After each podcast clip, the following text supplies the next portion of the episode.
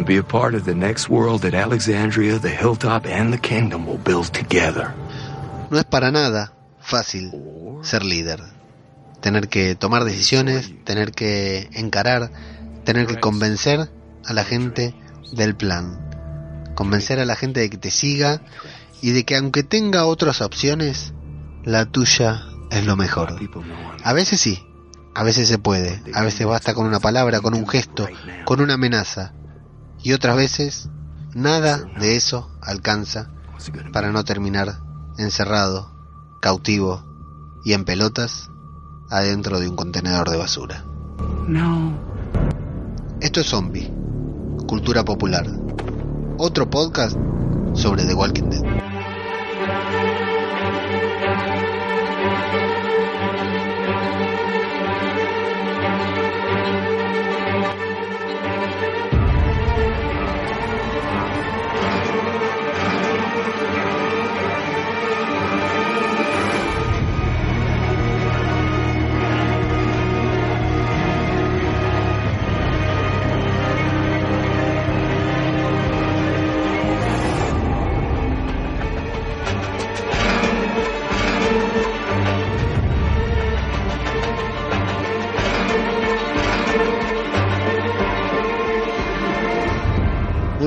Amigos, sean bienvenidos a una nueva entrega de Zombie, Cultura Popular, el podcast en el que vamos a hablar del sexto capítulo de la octava temporada de The Walking Dead titulado Rick, la viuda y el rey. Literalmente no necesitaron demasiada traducción quienes se encargan de titular los episodios para cada país, bueno, salvo que después me cuenten que en alguno, algún país que no es el mío, le pusieron otro nombre, pero me parece que en esta ocasión, luego de lo que sucedió con el título del episodio pasado, sería innecesario. Sin adelantar valoraciones, vamos a meternos bien adentro del capítulo para ir enterándonos de a poquito a medida que lo vamos desmembrando escena a escena este episodio. Vamos enterándonos de, de qué se puede destacar y qué no de este capítulo tan esperado como cualquier otro. Esta primera escena, previa a los créditos, a los títulos de apertura de The Walking Dead, al momento en el que suena esa gran canción que a todos nos encanta, vemos, comienza en una carretera, en una carretera desierta, y ahí ya tengo que decir que esta es una toma clásica de The Walking Dead desde el primer momento.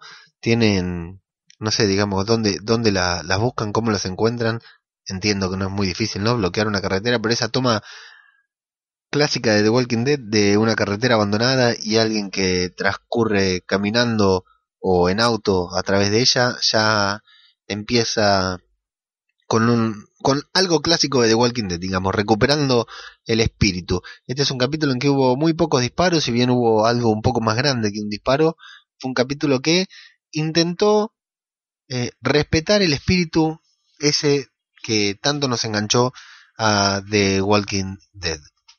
Decíamos que comienza con una carretera, una carretera en la que vemos que viene Rick y que de adentro de un, creo que es un microondas abandonado en una carretilla al costado de la ruta, encuentra, toma, abre la puerta sabiendo que iba a ver lo que él estaba buscando, se encuentra con dos notas que luego comienza a leer. También vemos que en Alejandría comienzan a llegar los sobrevivientes, aquel, aquella avanzada alejandrina que, acompañó a Rick a la, a la, al ataque al santuario y luego la intervención que hicieron en esa casa, en esa mansión, donde se suponía que habría armas pesadas y que solamente encontraron un bebé y a Morales. Vemos que, que llegan ellos, que Carl abre el portón y se encuentran con, con Carl y con Millón. Vemos a Daryl, que va por la ruta a toda velocidad en su moto y vemos que en el reino, mientras algunos de los sobrevivientes, algunos de los habitantes del reino rinden homenaje a las víctimas, a los caídos, que ya tienen su, su monumento ahí, su lugar en donde están construyendo, donde están poniendo fotos y ofrendas a, los muertos, Carol, a, pocos metros de allí, se encuentra limpiando un arma eh, con el, el, rostro serio, digamos, sopesando lo que acaba de suceder y que también recibe dos cartas de manos de los de dos personajes desconocidos del reino. Lo que sí entendemos que es un sistema de comunicación, un precario sistema de comunicación, pero que bueno, de alguna manera les da resultado. La verdad que no sé, queda un poco bastante ahí suelto en el aire, digamos. No es como un Juego de Tronos que, que mandan cuervos para comunicarse, pero si mandaron a alguien a llevarle la notificación a Rick a ese microondas, al menos le hubieran dejado una botellita de agua, algo, ¿no? Para saber. Pero bueno, las comunicaciones están funcionando, evidentemente tienen un plan, tienen un sistema, y comenzamos a escuchar la narración en boca de Rick, de Maggie y de Carol. Te van mostrando cuál es la nota que cada uno va leyendo, aunque todos tienen dos notas para leer. Nos dijimos que la nota de Rick en Hilltop la tiene Aaron. Aaron es quien la lleva y bueno, le vemos en la cara que le está contando a Maggie que Eric falleció y que Maggie lo, lo siente, lo, lo lamenta.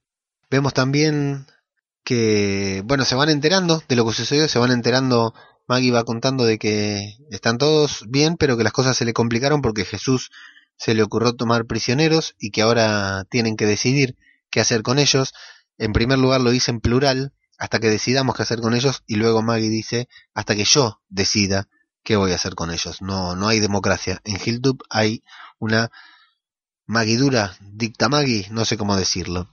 Luego escuchamos a Rick hablar de que Saya fue la primera en sacrificarse por ellos, pero hay más al mismo momento en que vemos que bajan algún muerto de Alejandría de arriba del camión y Millón y Carl lo miran y Rick habla de que los sacrificios son reales y que es por ellos, por la gente que se sacrificó por ellos, que deben avanzar, deben seguir hacia adelante, hacia el próximo paso, porque eh, para honrar a estos muertos. Habla del santuario, dice que están atrapados y nos dejan en claro algo que nos dejaron entrever los salvadores en el episodio pasado, que afuera del santuario tienen francotiradores. Hay gente observando las puertas, atentos a que nadie salga de ahí, a que nadie intente escapar. Si alguien intenta escapar, lo van a matar. ¿Quiénes son los francotiradores? Creo que no lo sabemos, creo que no lo mostraron. Y dice que se van a reencontrar en las puertas del santuario dos días después de ese momento. Tampoco queda del todo claro si es dos días después de leer la carta o dos días después de que del primer ataque, 48 horas. Y bueno, todo esto va transcurriendo mientras vamos escuchando muy linda lo que cuentan. A Carol también contar que en el reino solamente sobrevivieron Sherry, el rey y ella. Y vemos que Rick, bueno, lee las notas y que sigue hacia adelante, tal como dijo en su narración, en su carta, hacia el próximo paso, que debe avanzar hacia el próximo paso. Y ahí va Rick, llega a lo de los chatarreros y nos encontramos con la primera sorpresa del episodio, a Shadis o Shadis, la chatarrera líder, esta chica tan parecida a, la protagonista, a Mila Jovovich, parecida entre comillas, me quedo mil veces con Mila Jovovich, por supuesto, completamente desnuda, con un delantal, haciendo una escultura de esas de alambre de las que Rick eh, le regaló a Millón, le sacó robada para regalarle a Millón en la temporada pasada. Y vemos que está desnuda y que alrededor de ella hay otro hombre también completamente desnudo con un delantal, mientras alrededor de ellos hay toda gente vestida. Escuchan la puerta, eh, tres golpes y bueno, con un gesto de su rostro la chica eh, Jadis indica que abran la puerta. Y ahí tenemos los títulos, la apertura. Innecesario, necesario, es importante que Jadis esté desnuda solo con el delantal. La verdad que sí, innecesario porque de última que se hubiera levantado y le hubiéramos visto algo para hacer lo que se vio y que no, no, no nos mostraron nada de Jadis, la verdad que la hubieran dejado vestida tal como aparece luego de los títulos. En Hilltop vemos que Jesús les está dando comida a los salvadores, vemos que no los dejaron entrar, que están todos afuera, eh, sentados, aún atados, esposados contra el paredón de Hilltop, y que Jesús está repartiendo alimento entre ellos. Algunos le dicen gracias, Jared no lo quiere eh, aceptar directamente y Jesús se lo da igual, pero Jared deja que se caiga.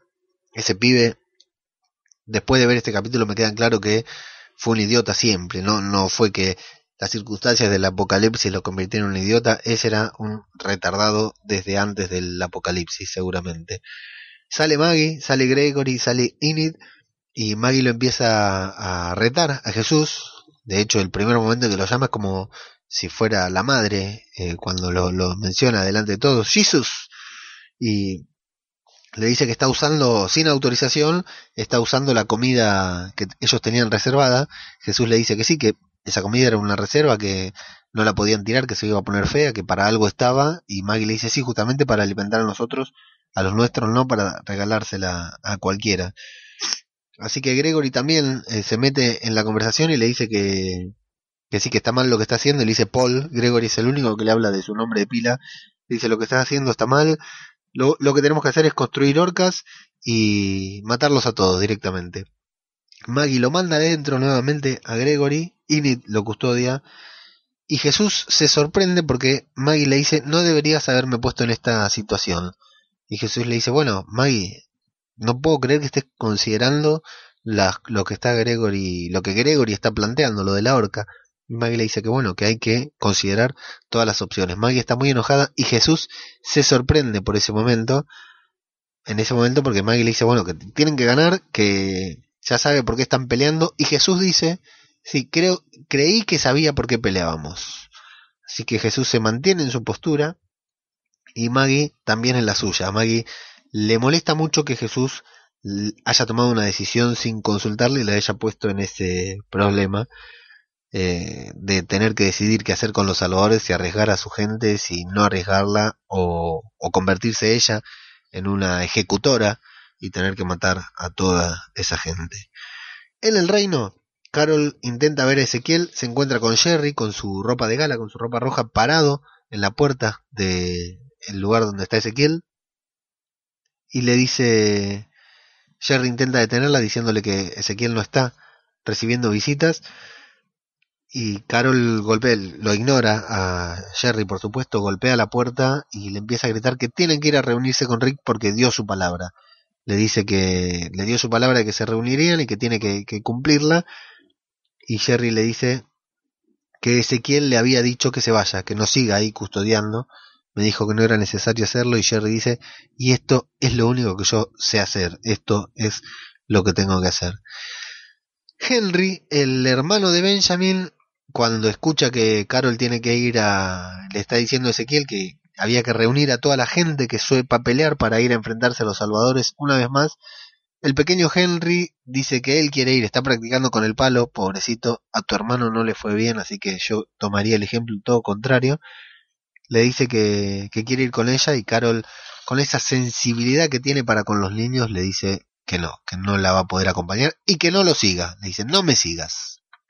Bueno, y la primera desilusión del episodio, la primera desilusión, el primer momento que se me vino abajo, fue justo eh, luego de esta escena cuando nos muestran la, a la comunidad de la chatarra desde adentro y Jadis está vestida. ¿Para qué la mostraron desnuda al principio? De, levantaron hype, nos hicieron esperar para ver si aparecía desnuda, si se le veía algo, pero no, se vistió completamente. Y acá también hay un fallo con el final del episodio anterior cuando uno de los de la chatarra lo ve venir a Rick anticipa que, que, está viniendo y les avisa a los demás con ese silbato que usan. Acá se enteran cuando Rick golpea la puerta directamente, al parecer.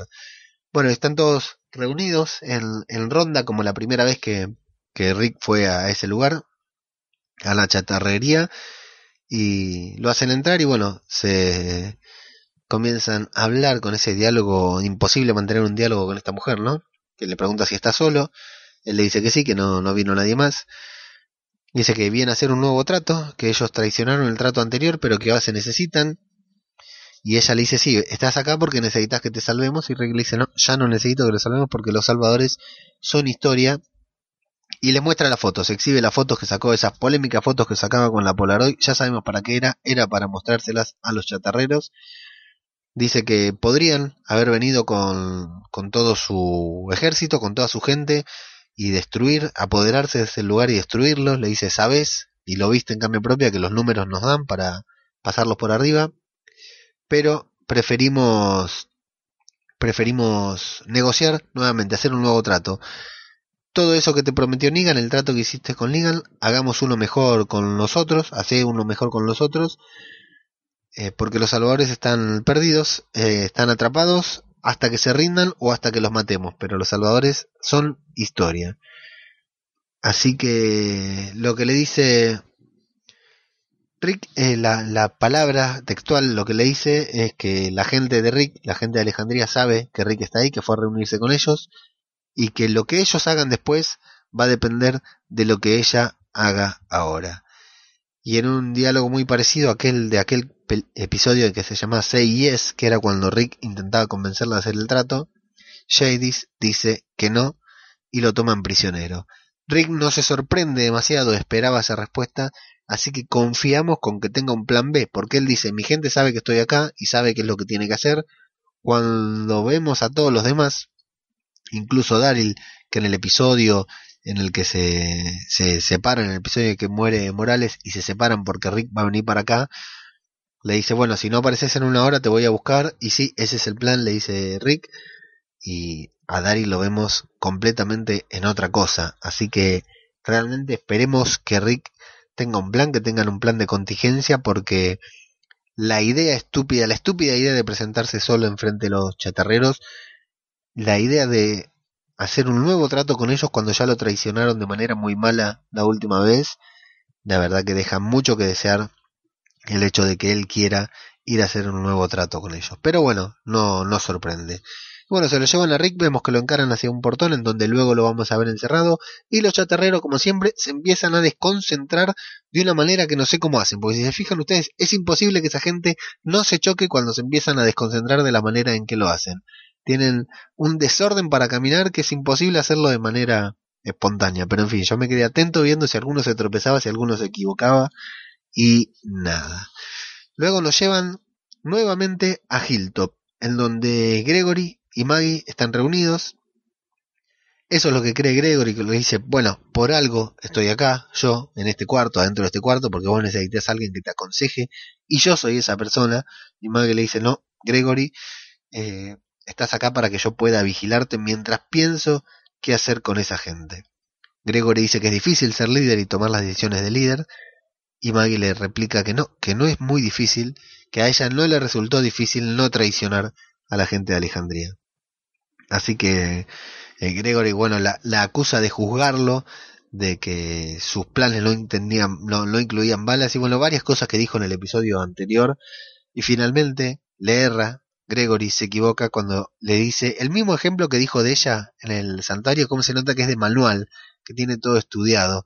El mismo ejemplo que dijo sobre Maggie, dejé entrar un lobo a mi corral, se lo dice a ella, no puedes permitir vos como una pastora no puedes permitir que entre gente, que entre un lobo en tu rebaño. Y lo mejor que tiene ahí cuando le habla de, le dice que él es el mejor para aconsejarla porque el amigo hippie Jesús no tiene ideas raras, ideas locas, y en esa Gregory te banco, tenés razón.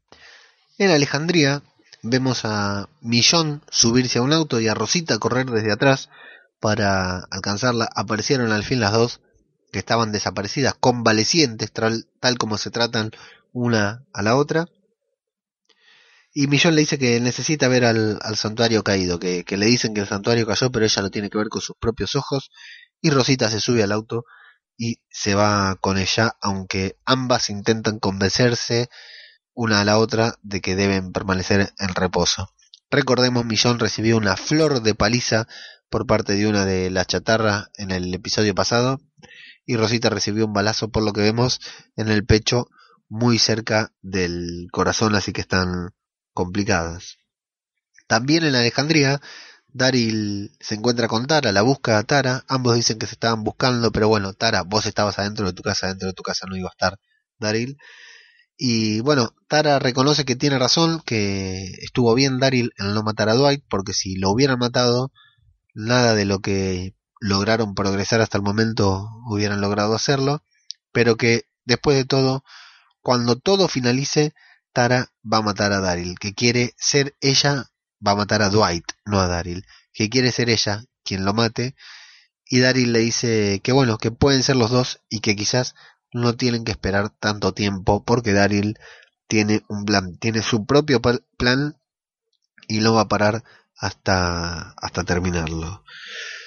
Vemos que en Hilltop el tema de los salvadores está heavy porque no los dejan cruzar la valla. Ahí me sorprendió cuando los vi a todos de noche, pensé que ya estaban adentro y no, seguían afuera esperando a que aparezcan los... esperando a ver qué, qué se decidía adentro, mientras que adentro nos mostraban que... Eh, no, se escuchan los ruidos de que algo están construyendo.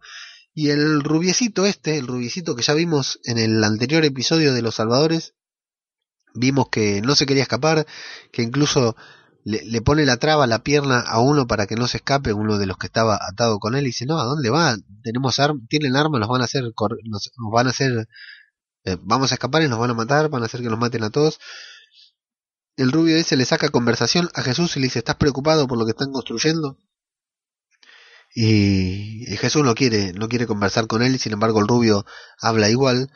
El rubio no lo la, verdad que me da desconfianza, porque al principio con dos o tres escenas dije, bueno, ese es el rubio que se va a poner de su lado, y ahora ya me parece que aparenta ser demasiado bueno, que algo esconde ese muchacho, porque cuando sos bueno, creo yo, ¿no?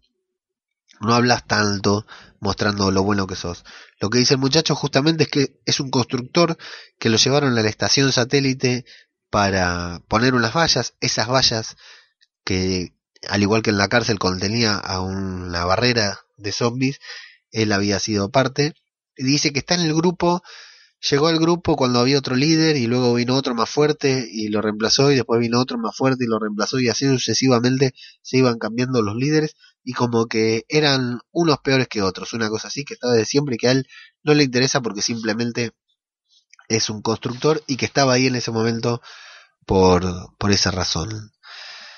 Y bueno, mientras tanto Jesús intenta ver hacia adentro preocupado porque algo están construyendo y tiene miedo que sea la horca que propuso Gregory porque Maggie le dejó en claro que, que estaba considerando también esa opción.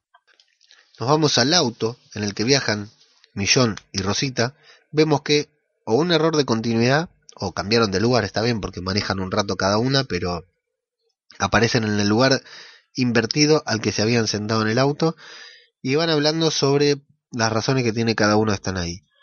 Millón es la que traza la línea temporal y nos dice que ha transcurrido un día y medio desde aquello que vimos en el primer episodio del ataque, el primer ataque al santuario solamente pasó en estos seis episodios solamente transcurrió un día y medio. Nos quejamos, está claro de que la trama no avanza, pero la idea de la serie es que no avance la trama, no es que no avanza porque es una serie aburrida, no avanza porque nos están haciendo hincapié en eso. Si es correcto o incorrecto, bueno, no lo podremos jugar hasta el juzgar hasta el episodio 8 o el 9 de esta temporada, hasta el mid-season o el primero de la segunda mitad. Y Millón le dice que tiene una luz en alerta desde que empezó la caída del santuario, que entonces lo está yendo ahí para, para intentar callar esa alerta que le está sonando desde que se fueron al santuario sin ella. Y ahí escuchan música detienen el auto, se quedan escuchando y Rosita le dice, bueno, pero me parece que esta música, claro, es raro escuchar música, ¿no? En el apocalipsis zombie es raro escuchar música tan fuerte porque escuchan algo muy fuerte que viene de lejos. Y Rosita le dice, bueno, me parece que esta música no va a llegar desde acá al santuario, pero bueno, deciden ir a investigar a ver de qué se trata. Y lo que encuentran es una especie de base, un edificio, una edificación, desde donde proviene esa música a gran, gran, gran volumen. Y ahí nos vamos al gran cliffhanger de la temporada hasta el momento, lo que todos queríamos ver, lo que todos queríamos saber, en qué iba a terminar, de qué se va a desarrollar. Esta es la trama que yo creo más importancia debería tener, ya no creo en esta primera mitad, pero sí en la segunda mitad de temporada, porque, bueno, creo que es una trama abarcativa, digamos, por, por todo, por esa frase que dice Rick en el primer episodio, y que luego le escuchamos a este muchacho decir, recitarlo en voz alta delante de Carl. Lo vemos que ha construido una ingeniosa trampa para zombies con una bolsa que se mueve y el zombie se acerca y cae en la trampa que tenía una especie de lanza como las que Morgan hacía allá en, cuando se había quedado en la casa de Rick. Y Carl se encuentra con este muchacho de la gasolinera, este ser que al que Rick eh, espantó a los balazos y bueno, se presenta, desde lejos levanta la mano, le dice que trae agua y comida, se justifica por lo que hizo su padre, le dice que fue su padre el que le disparó, pero que no quería matarlo, sino que disparaba a su cabeza, y que se llama Carl, a lo que el muchacho responde que su nombre es Siddiq, y nos confirman que es la gran aparición del cómic que los comiqueros estaban esperando. Yo como no he llegado a esa parte del cómic, me da lo mismo. No nos dejan en claro en qué línea temporal, en qué momento sucedió lo de la gasolinera, aquel momento en el que Rick entró a los balazos y lo espantó. Y bueno, y Carl le da la comida, eh, el muchacho bebe con desesperación, evidentemente tenía mucha sed, está muy sucio, se nota que hace mucho tiempo que está afuera. Y Carl, bueno, hablan sobre las madres, el Siddiq le pregunta por qué lo está ayudando. Y Carl le dice, bueno, probablemente sea porque dijiste algo sobre tu mamá, algo de tu mamá, alguna frase que tu mamá te había dicho, y a mí mi madre me dijo que hay que hacer siempre lo correcto, aunque a veces no sepamos bien si lo que estamos haciendo es lo correcto o no. Así que le hace las preguntas, le hace esas preguntas que a Rick impuso como regla para aceptar a una persona en el grupo, le pregunta a cuántos zombies ha matado y cuando le está por decir ya sé que es difícil llevar una cuenta, Siddiq le dice 237 pero ¿estás seguro de ese número? Bueno, más o menos, alguno más, alguno menos, no, como que no sabía si estaba contando al último, a ese que vimos que lo mataba. Y le pregunta cuántos humanos mató. Siddiq dice que a uno. Y cuando le preguntan por qué, responde que porque los muertos intentaron matarlo, pero no lograron hacerlo, entonces se ve que fue él quien lo tuvo que hacer. Y hablan de que sí, que se dedica a eso, a cazar zombies y a matarlos porque su madre creía que eso les libera el alma y que como eso era lo que creía su madre, él intenta honrarla. Hay que honrar a tus padres, le dice Siddiq y Carl le dice, si yo estuviera honrando al mío, no te llevaría a nuestra comodidad. Comunidad. ¿Cuál es la, la motivación de Carl para hacer eso? No me lo pregunten a mí, no tengo la menor idea por qué Carl de golpe se volvió así medio pelotudo, digamos. Ya saben ustedes que a mí me gusta mucho el personaje de Carl, pero la razón por la cual está empecinado en encontrar a este muchacho, en darle comida, en darle bebida y en llevarlo a su comunidad, no me termina de cerrar y mucho menos me cierra lo que van a hacer dos o tres escenas más adelante. Bueno, hablábamos de Henry, ¿no? El hermano de Benjamin, que decíamos que era igual de boludo de que Benjamin. Bueno, sí, sí, Así es, igual de boludo. Lo vemos en el bosque, rodeado por cuatro o cinco zombies a los que intenta derribar golpeándoles en la pierna. No sé cómo llegó ahí. No sé cómo aguantó ese muchacho dos minutos frente a esos zombies. Por suerte para él aparece Carol y mata a, los dos y lo reta de una manera hermosa. Qué, qué cariño, qué relación que tiene Carol siempre con los chicos, eh, la verdad. Así como con el hijo de la peluquera en Alejandría. A este le reta, le dice, pero te van a comer, te dije que no me sigas. Y ahí está bueno que le dice, ¿sabes qué le pasa a los niños que tienen, a los niños que andan solo por el bosque? Se mueren y vuelven convertidos en monstruos. Literal, Carol le está contando a Henry lo que pasó con su hija Sofía.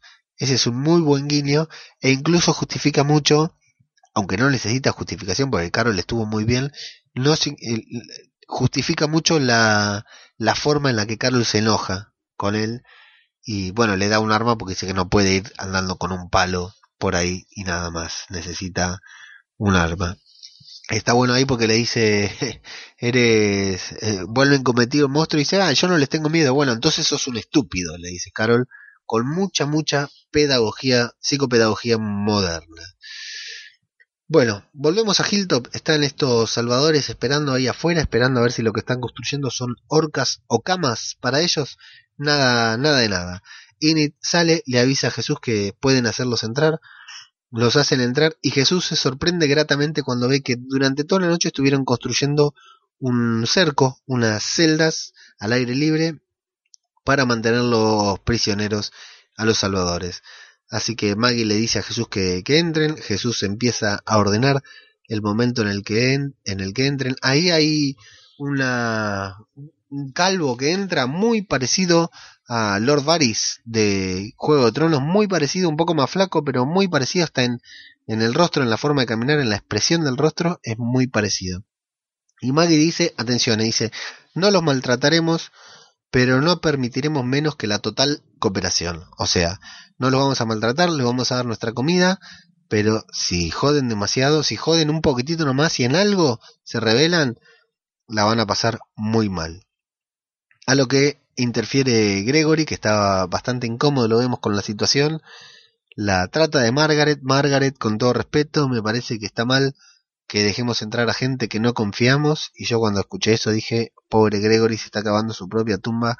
Maggie le dice, tenés razón, te agradezco por el consejo. Me quedé pensando en lo que me dijiste anoche del lobo y las ovejas. No sé si sabías, pero yo me crié en una granja, así que entiendo muy bien el paralelismo y no podemos dejar entrar acá a gente que no confiamos.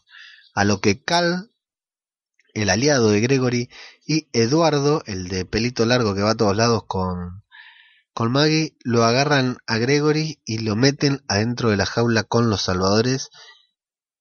Lo hacen sufrir un ataque de pánico a Gregory.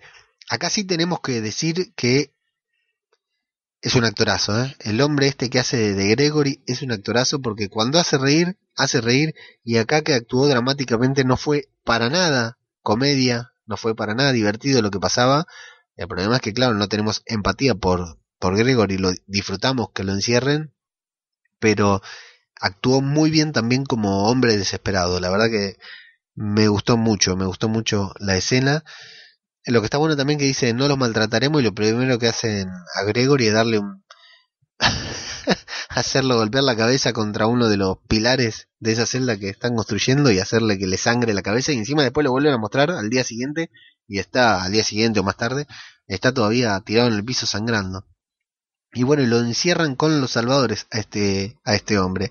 Ahí es raro también que no haya nadie de la comunidad de Hilltop que lo respalde digamos convivieron con él y tranquilamente me parece que alguien de Hilton podría decir, eh, bueno, no, más respeto con Gregory, si un hombre grande o no hace falta, no sé, algo por el estilo. Pero bueno, como los de Hilton son todos extra, no pueden hablar y tampoco pueden rebelarse eh, a favor de su anterior mandatario, de su anterior líder.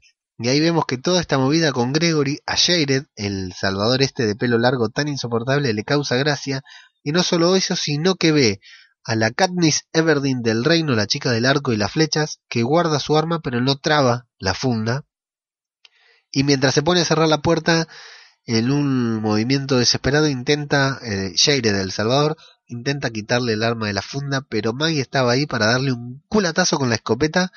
Les voy a ser honesto, vi la escena como diez veces hoy porque me encantó el movimiento de Maggie las dos veces. Rápidamente Maggie le da con la culata en la cabeza y luego le apunta y le dice que le dice que no, que se quede quieto, que no haga nada, y el muchacho luego de sentir el golpe le dice que va de esa manera, con esa actitud, va a conseguir que maten a mucha gente, que mucha gente muera y que de hecho él ya sabe que mucha gente murió, así que le da un segundo culatazo que lo deja desmayado. ¿Y quién está ahí? El rubio, el Salvador rubio y bueno para decirle muchas gracias a Maggie. ¿Por qué le dice muchas gracias?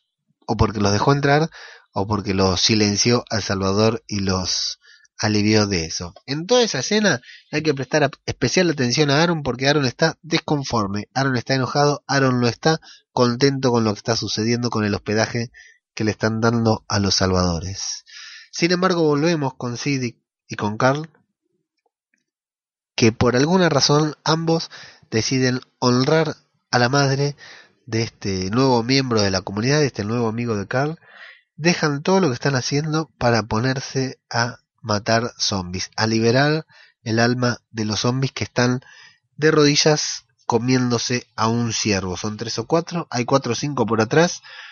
Y esta estupidez que están haciendo hace que Carl casi muera. O sea, la verdad no entiendo, no entiendo porque me parece un retroceso total la historia de Carl, no entiendo qué, qué quiere hacer. Aparte le dice, vamos por tu mamá. ¿Qué mamá? Recién la conocé. Vayan a, por, por la madre, llevarlo a Alejandría, ponerlo a salvo, no se pongan a cazar zombies al pedo. Me hizo acordar mucho al momento en el que Dale, en el que libera, se pone a jugar en la granja Herschel con el caminante que luego va a matar a Dale.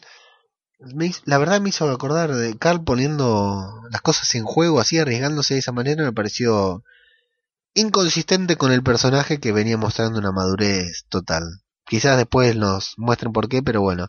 Lo bueno de eso es que cuando cae ahí en el ciervo queda manchado de sangre, parece que le hubieran mordido todo eso, pero no, nada más, la verdad, no vale la pena. Y le dice, eh, porque Siddiq le dice que se podría haber ido, se podría haber escapado cuando las cosas se pusieron feas, pero Carl le deja en claro que a partir de ahora es su responsabilidad. Siddiq es su responsabilidad y él debe hacerse cargo por él. Otras dos personas que están teniendo una actitud bastante inmadura, bastante boluda, digamos, hubo muchas actitudes boludas en este episodio, son Millón y Rosita, que entran en el lugar, en el almacén, luego vamos a descubrir que es en el capítulo pasado cuando Negan dice el lanzamisiles lo tenemos en el almacén, bueno señores, este es el almacén que parece que ellos no estaban al tanto porque si no lo hubieran atacado también. Millón y Rosita van entrando lentamente, escuchan hablar a dos salvadores, un hombre y una mujer, que van hablando de que ellos estaban buscando comida y cuando fueron al santuario se lo encontraron así todo rodeado de zombies, entonces fueron al almacén para buscar a lo que llaman la gorda, que es una camioneta repleta de parlantes que emiten música de ópera, música como si fuera de, de una soprano de, de ópera, que generalmente son gordas, por eso llaman la gorda, y con eso, una idea que ya vimos en Mars Attack, la película de Tim Burton, que así los matan a los extraterrestres, a los marcianos, quieren ir a pasar por los alrededores del santuario para traer con ese sonido a los zombies que tienen ahí liberados. Lo que dicen está bueno porque la chica dice, bueno, sea lo que sea, ellos no tienen mucha idea de qué es lo que pasó en el santuario. Dicen que hay una camioneta explotada, que derribaron las vallas, como que eh, vieron luego cuando ya todo estaba caído Dice, pero todo lo que hicieron se puede deshacer en un segundo cuando vayamos con la gorda. Millón y Rosita van avanzando lentamente, pero Millón patea una pelota de tenis, algo que hay ahí, y se delatan y se tienen que esconder. Rosita es la primera que se pone a la luz, que la ven, le empiezan a disparar, corre para esquivar las balas y se le cae la pistola. Se le cae la pistola y queda desarmada. Luego agarra una bomba de humo que dice que hay ahí, la tira, pero no hace humo, era solamente para distraer al Salvador que iba tras ella, que se habían separado una para agarrar a Millón. Millón sale a pelear y realmente vemos por qué estaba convaleciente, porque no se puede mover, no puede pelear, no está en condiciones de pelear. Millón que, que sí sabe pelear y se mete ahí en una pelea bastante complicada. Y lo que vemos es que la, la, chica esta de los salvadores le dice al otro que se vaya, que se vaya con, que ella se encarga de los dos que están ahí, que él vaya a rescatar a Negan porque la esperanza que tienen es que Negan luego de que los rescate los ascienda y no los mande más a buscar comida. Y saca, bueno, y cuando este se está yendo, Rosita, que está tratando de detenerlo, encuentra el lanzamisiles, le apunta directamente al cuerpo, el Salvador le dice, no vas a usar esto, mami, y Rosita ni le contesta, le dispara directamente en una escena emocionante, vibrante porque es un, va a ser una de las grandes escenas, Rosita con el lanzamisiles al hombro, pero vamos, por lo menos debería haberse despeinado Rosita, por lo menos debería haber causado una explosión más grande. Parece que hubiera sido dirigido el misil al Salvador y que lo hubiera hecho explotar, que está bueno como desaparece, qué sé yo, el efecto más o menos, pero la, idea está buena, digamos, aparte es rápido, no hay que darle mucho. Y pero por lo menos si hubiera le hubiera un poco de, viento de la explosión, ¿no? De calor, de llamas hacia donde estaba Rosita también, bueno, no, nada, dispara y se queda como una reina ahí parada, como diciendo tomá. Pero se les escapa la gorda, porque la otra salvadora, la otra salvadora se escapa de, aprovecha la distracción para huir, y justo en el momento en que salen, se cruzan con oportunamente se cruzan con la camioneta de Negan que no de Daryl que no sabía que ese lugar existía se lo lleva puesto directamente la hace volcar hacia que todos los parlantes se desparramen en el piso y la liquida con la ametralladora. Se miran entre los cuatro intentando entender qué es lo que pasaba. Millón y Rosita explican el plan que tenían los salvadores y mutuamente todos se preguntan qué hacen allí y resulta ser que son todos unos descerebrados que quieren ir al reino a terminar, eh, al reino no, al santuario, a terminar con los salvadores de una buena vez por todas. Así que juntos se unen en esta empresa eh, absurda y se dirigen al santuario. En el reino la vemos a Carol que nuevamente avanza hacia donde vive Ezequiel.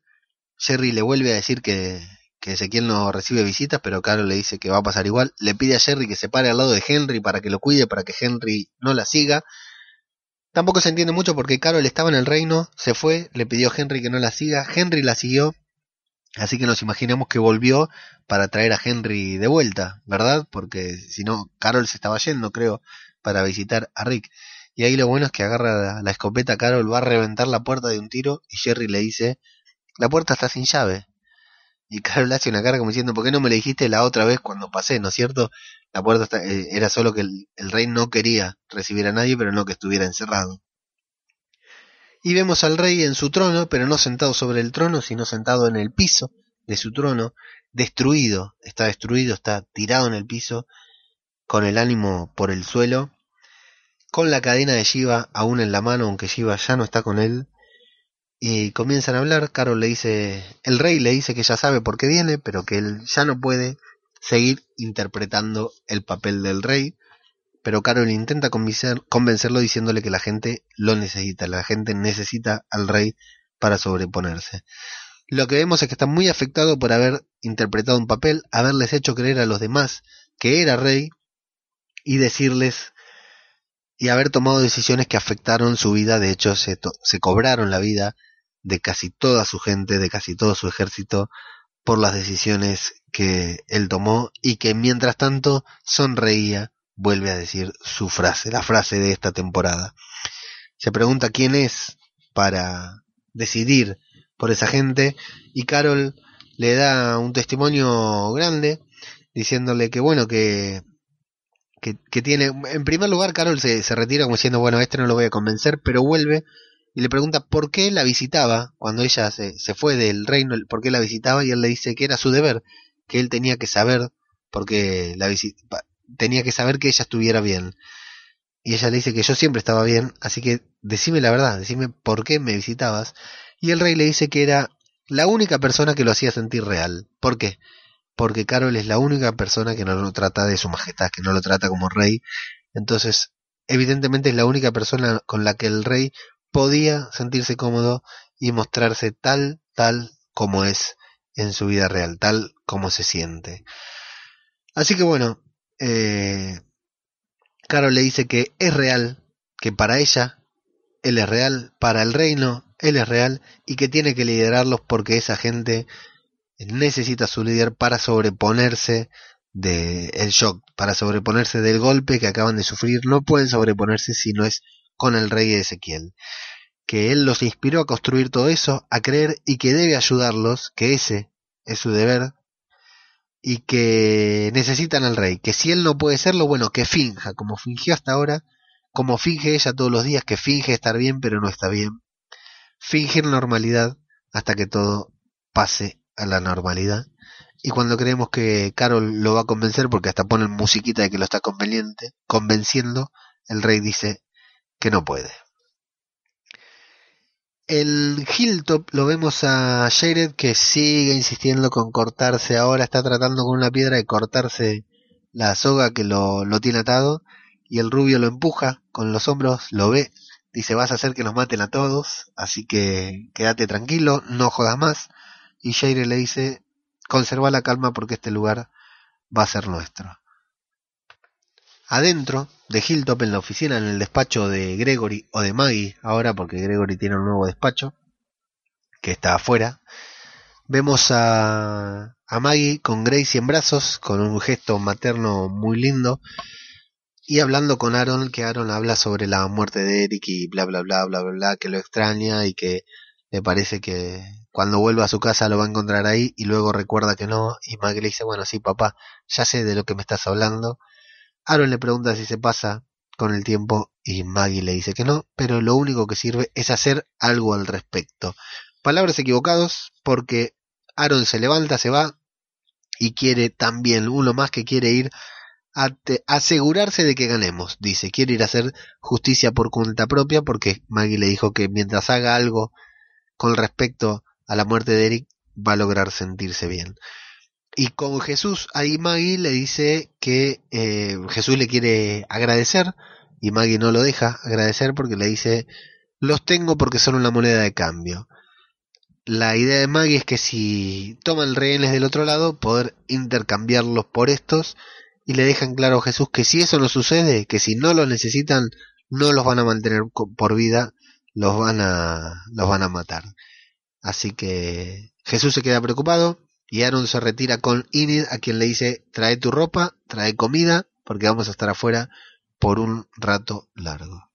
En, vemos que Daryl, Rosita, Tara y Millón llegan al santuario con un telescopio, miran hacia, no es un telescopio, es un, bueno, es como un larga vista, pero de, de un solo ojo, miran hacia el santuario y lo ven repleto de zombies que están intentando entrar, completamente rodados, y, entonces Millón se queda tranquila y dice, bueno, sí, la verdad no me mintieron, está sucediendo lo que me dijeron que pasaba.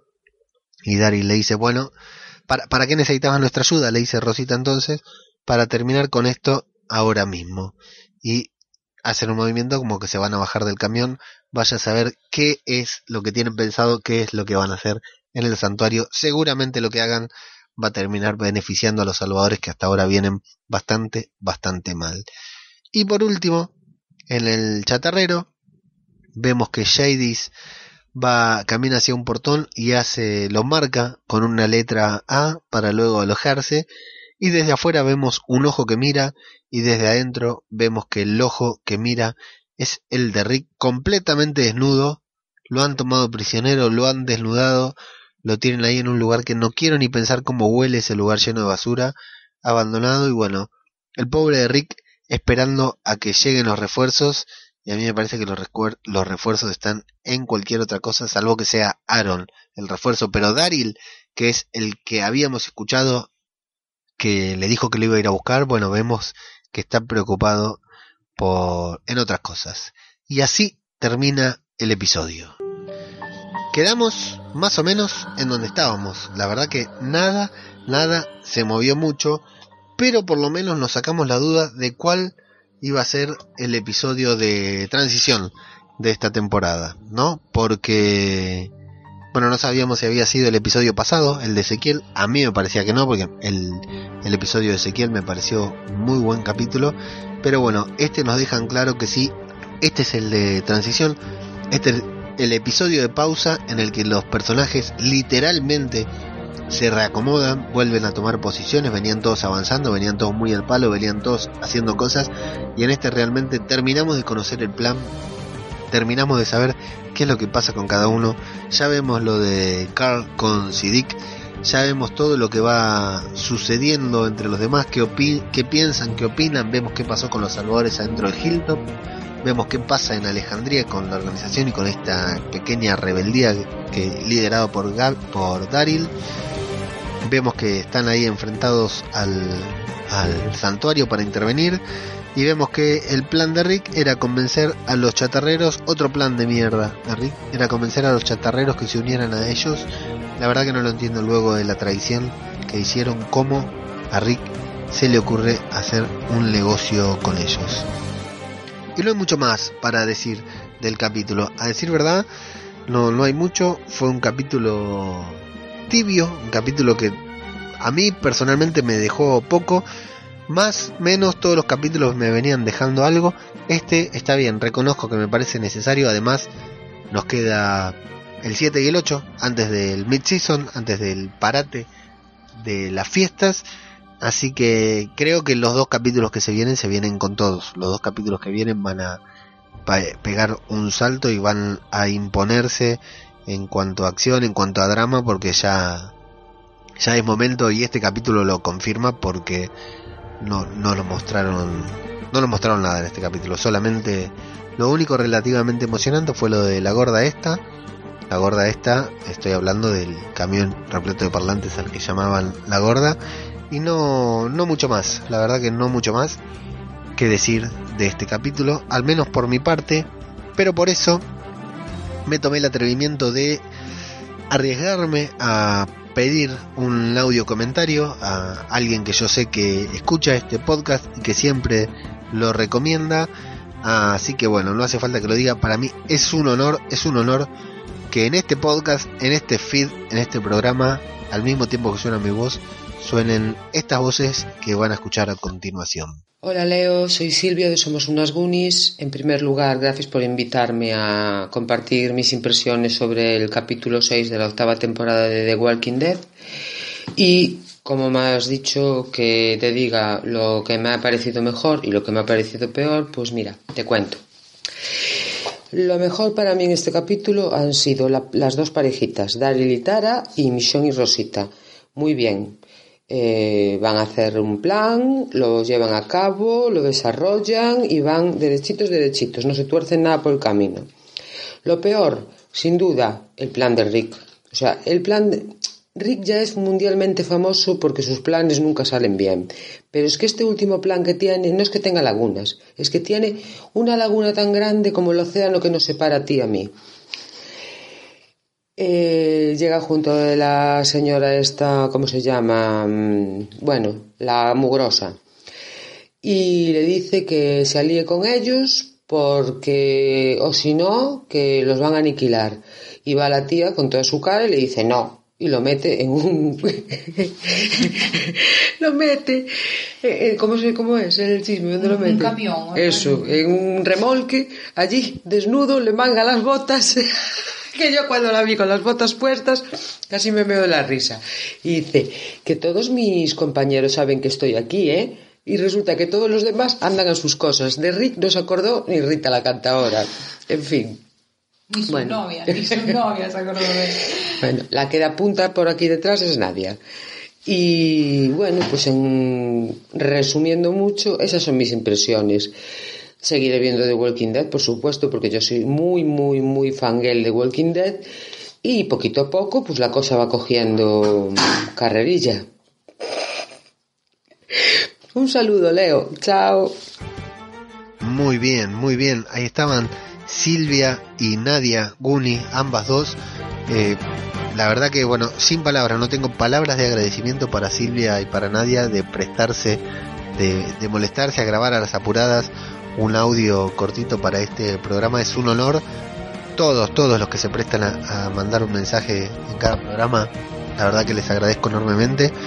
Pero bueno, que suenen las Goonies acá, un podcast tan reconocido, con tantas escuchas, con tantos fanáticos, gente que, adora, que ama a las Goonies, es un, un honor para mí que hayan escuchar sus opiniones. Y fíjense lo que es, un audio de dos minutitos nomás. Y yo me cagué de risa tres o cuatro veces nada más escuchando ese audio de dos minutos. Así que son todos. Las chicas, la verdad que son, son estos, son lo que acabamos de escuchar. Un placer, un honor. Bueno, nadie está participando del podcast en La Constante, el podcast que hacen la gente de La Constante para analizar The Walking Dead también. Así que un, placer eh, que, su voz suene también por aquí. Y, bueno, muchas gracias a las dos. Bueno, y a Marta, que, que sé que no está ahí en el mismo ambiente que, ellas dos, así que por eso no participó. Un abrazo enorme a las tres Goonies. Un placer escucharlas siempre y ni que hablar escucharlas acá en este feed, en este programa. Algo que también no podemos dejar de mencionar en este podcast es que eh, hoy se anunció, hoy lunes 27, se anunció quién es el personaje de The Walking Dead, la serie madre que va a aparecer en Fear The Walking Dead, el desprendimiento, el spin-off de The Walking Dead. Y nos sorprendieron a todos porque todos decíamos Abraham, en principio se pensó que iba a ser Morales, qué sé yo. Bueno, no, no, no, no, no paren todo, es Morgan. Ya hay fotos, ya hay imágenes de Morgan con los protagonistas de Fear de Walking Dead. Y la verdad que ha generado un hype desconocido. Yo no pensé que fuera a ser tan importante el crossover. Así que me parece que la temporada que viene vamos a tener una subida de rating en Fear de Walking Dead que quizás compense la pérdida de rating que está teniendo The Walking Dead, la serie madre. Y bueno, los que van a estar muy contentos con esto del crossover de la aparición de Morgan en Fear the Walking Dead son Plisken y Parrapato, los protagonistas de Aquí huele a muerto, el podcast de Visión de Audaces, que hablan sobre The Walking Dead también. Así que, bueno, una alegría. Vamos a ver qué pasa. Hay mucho hype se generó en las redes sociales, en, en los portales, entre los fanáticos, con el hecho de que Morgan aparezca en Fear the Walking Dead. Y a mí, no sé si me gusta tanto el personaje de Morgan, va a estar bueno meternos en su origen. ¿Aparecerá Tabita, la cabra de Morgan, la cabra del quesero? Bueno, veremos. A mí el personaje no sé si me gusta mucho, pero sí me gusta mucho el actor a quien ya he visto en dos o tres series y me convencen mucho sus, sus actuaciones. Así que a esperar, ansiosos, sé, ¿quién iba a decir que íbamos a decir esto? Ansiosos el regreso de Fear de Walking Dead para ver cómo encaja Morgan en toda esta trama. Agradecer, como siempre, a todas las personas que se preocupan por darle like, por compartir, por comentar eh, cada uno de los programas. La verdad que yo sigo sorprendido, digamos, de sentarme acá en la terraza de mi casa a la noche tarde a hablar, subirlo y que al otro día, eh, el primer día de, de, publicado el podcast tenía 100 escuchas. La verdad que es una locura pensar que hay 100 personas que lo escucharon el primer día. Nunca me lo hubiera imaginado, pero bueno.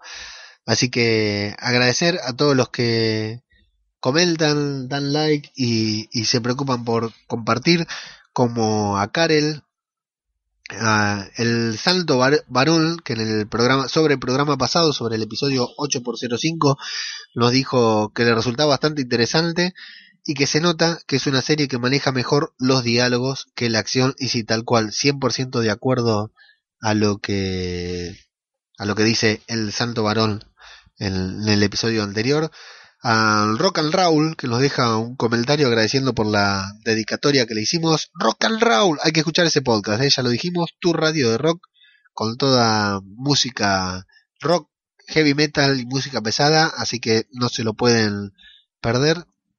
Y bueno, dice que, que le dimos ánimo para seguir armando su, su negocio. Su negocio, perdón, se me cruzó algo que tenía en la cabeza. Eh, su podcast, seguir armando este hobby que tanto le gratifica. Y bueno, ya le había hecho la comparación con un mítico locutor de radios de rock de acá de Argentina, que es el Mariscal Romero, que es eh, español justamente, que evidentemente también es conocido allá. Acá tenemos un problema con eso que nunca sabemos si los españoles que son famosos acá también lo son allá o si vienen a, a robarnos la plata, digamos. Pero parece que el Mariscal Romero al menos es reconocido o por lo menos Rock and Roll lo conoce. Eddie Maiden, Maiden pasa también para dejar algunos comentarios y nos dice que de la manera en que se lo presenten a ella Negan la aburre, así que se puede juntar tranquilamente con mi señora a hablar mal de Negan, que es la razón por la que ella dejó de ver la serie. Y se aventura a, a decir que le, le parece que eh, este puede llegar a ser el final de Negan como personaje o simplemente el villano, el final como villano. Yo me inclino más por esa segunda opción, Eddie Maiden. María Inmaculada Solís Bote, Bote bajo su audio, su nickname Achotia nos saluda también porque dice que le gusta mucho el podcast vuelve Eddie Maiden para hacer mención a la canción que, con la que cerramos el último episodio de Zombie Cultura Popular, que era así del gran, gran Horacio Guaraní, folclorista argentino, con su canción Perdón Doctor, por el tema este de Gabriel que quiere rescatar al doctor Carlson, Carlson 2.0, así que sí, es justamente para, para eso. José Chapardi también nos visita y dice que con solo darle un tiro a Negan con la pistola el cura encontraba su verdadera razón para justificar su existencia. Y tiene razón José Chapardi, no estás muy equivocado. A su parecer el capítulo se estancó y sirve solamente para alargar la llegada de Rick a los chatarreros.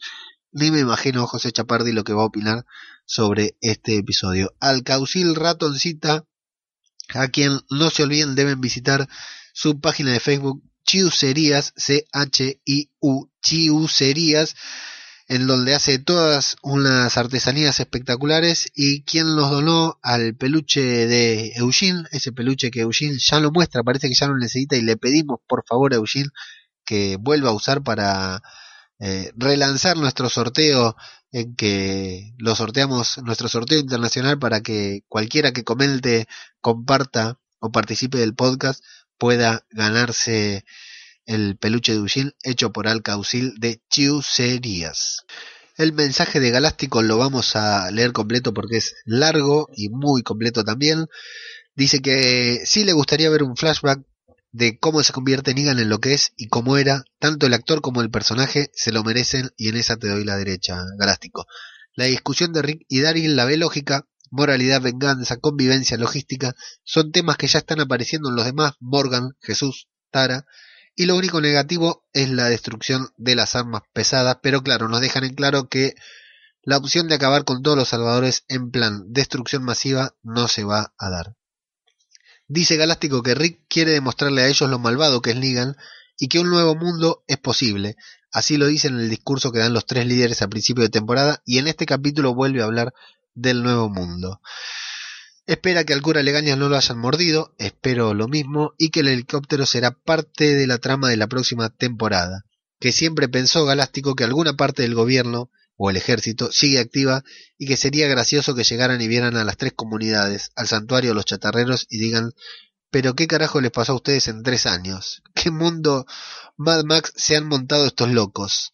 son teorías suyas de Galáctico, pero puede que vayan por ahí. La verdad sería divertido ver el gobierno y decir, pero muchachos, si estábamos, está todo contenido, está todo controlado, solamente tienen que cruzar la línea o llegar a Washington, como decía Eugene.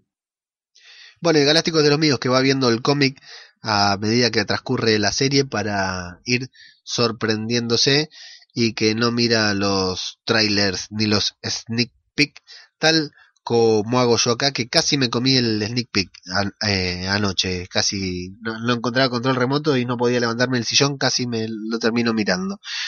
Jimmy pasa para saludarnos también. Triple A se hace presente para felicitarnos también y dice que no entiende tantas malas opiniones hacia la serie porque le sigue entreteniendo y la sigue esperando cada semana con ansia. Sí, la verdad que hay dos corrientes, los que seguimos la serie y los que yo digo que se divorciaron de la serie. ¿Vieron esos matrimonios? No quiero herir susceptibilidades de nadie, pero vieron esos matrimonios, todos conocemos un matrimonio o, o algunos pudimos haberlo padecido, esos matrimonios que ya están separados pero se niegan a aceptarlo. Bueno, esto es lo que pasa con The Walking Dead. Hay gente que los domingos, los lunes sigue encendiendo la tele, pero ya está divorciada de The Walking Dead. Ya no lo quiere ver, ya no lo soporta, ya no le gusta, pero lo sigue viendo y bueno, y elige hacérselos saber a los demás. Kamui Do Urden, el amigo Kamui, colega, compañero, compañero no, ni colega ni compañero, compatriota, quise decir, también de acá de Argentina, dice que bueno, nos escuchó casi de previa al nuevo capítulo, al estreno del 8x06 y que bueno, ahí está presente Camuy acá. Y cuenta pendeja Isabel, ya se anticipa y es el primer comentario y único que tenemos del episodio actual que dice Pepe Nadora en delantal y haciendo gatos de alambre, tanto erotismo la mata. Sí, la verdad que una escena rarísima esta de Jadis eh, desnuda creando, haciendo arte, la verdad que difícil de entender, de ponerle un contexto, al menos fue divertida, nos dio algo para hablar en un capítulo bastante, bastante, bastante tibio, bastante, no voy a decir mediocre porque no sé si fue malo, pero tibio. Empezó y terminó y no me había hecho sentir absolutamente nada. Así que bien, amigos, hasta acá el podcast de esta semana, esperando los dos episodios de cierre. Por suerte esto no es Fear de Walking Dead, no tenemos un capítulo doble, sino que lo podemos saborear estos dos capítulos en dos semanitas que vienen a continuación. Esperamos ansiosos ahora que esto, que estás escuchando esto, que esto ya está terminando en tu reproductor de podcast. Mañana, martes, seguramente martes a la noche, tarde, salga eh, Aquí huele a muerto de Plisken y Parrapato. Eh, los chicos de la constante estarán sacando el podcast. Miércoles o jueves saldrá seguramente Arderás por esto, lo mismo que la tertulia zombie de Richie María. Arderás por esto con el cura Legañas e hijo, que eh, Cura Legañas tiene un nuevo podcast llamado Territorio Cover, en el que solamente pasa música cover, elige una banda y pasa todos covers de esa banda de distintos estilos musicales. Muy bueno, muy buen podcast. Territorio Cover lo buscan en su reproductor de podcast favorito y avisar que la presión que eh, ejercimos en redes sociales a los amigos, a Rafa y Juan Miguel de los droides que buscas, surtió efecto y ya hoy lunes más temprano sacaron el resumen de los cinco episodios que hasta ahora están emitidos y supongo que en el transcurso de la semana sacarán del sexto de este episodio que estamos hablando ahora. Así que un abrazo también para Juan Miguel y para Rafa. Tenemos un podcast más de sobre The Walking Dead para escuchar en la semana. Se llama Los droides que buscas. Los encuentran en, Twitter, si los quieren seguir en Twitter, como arroba los droides que, y si no, los buscan en, en Evox, en su reproductor de podcast, que ya acaban de publicar. En cuanto a nosotros, mañana pasado estamos publicando en diariobabel.com la reseña escrita que pueden pasar a leer y a ver que cambiamos algunas cositas con el podcast. No es el podcast en palabras escritas, sino que escribimos una reseña especial. Y tenemos una nueva cuenta en la que nos pueden seguir. Abrimos, estrenamos cuenta de Twitter propia, ya no tuiteamos desde Radio de Babel. Tenemos nuestra propia cuenta de Twitter que es arroba zombicultura, pero también la pueden encontrar buscando zombie cultura popular. Así que nos buscan en Facebook o en Twitter como zombie cultura popular. En la web diariobabel.com, ahí está todo publicado. Y a mí me encuentran en todas las redes sociales como arroba ajeno al tiempo. Así que un enorme saludo a todos y agradecimiento a todos, todos, todos los que escuchan esto, que son casi 300 personas de, de 20 y pico que comentan o le dan like.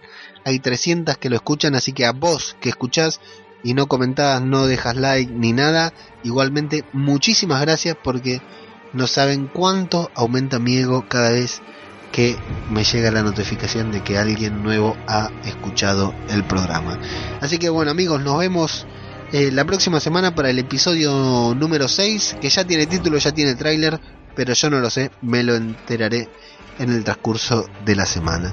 Así que los esperamos la próxima edición de esto que hemos dado en llamar Zombie Cultura Popular, otro podcast sobre The Walking Dead. Muchas gracias y hasta la próxima.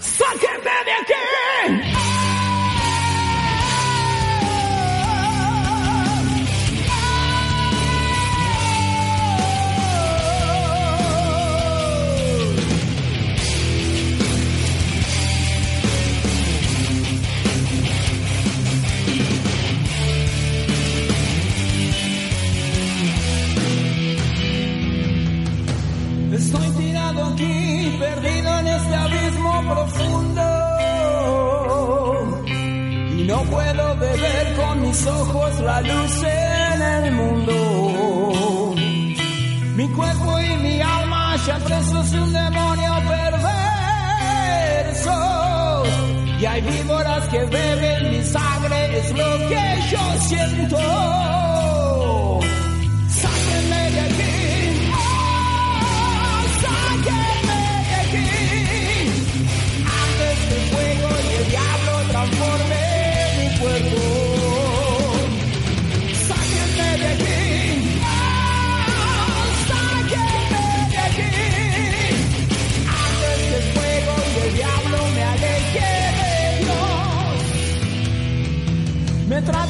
Salvar horrendas figuras que gimen.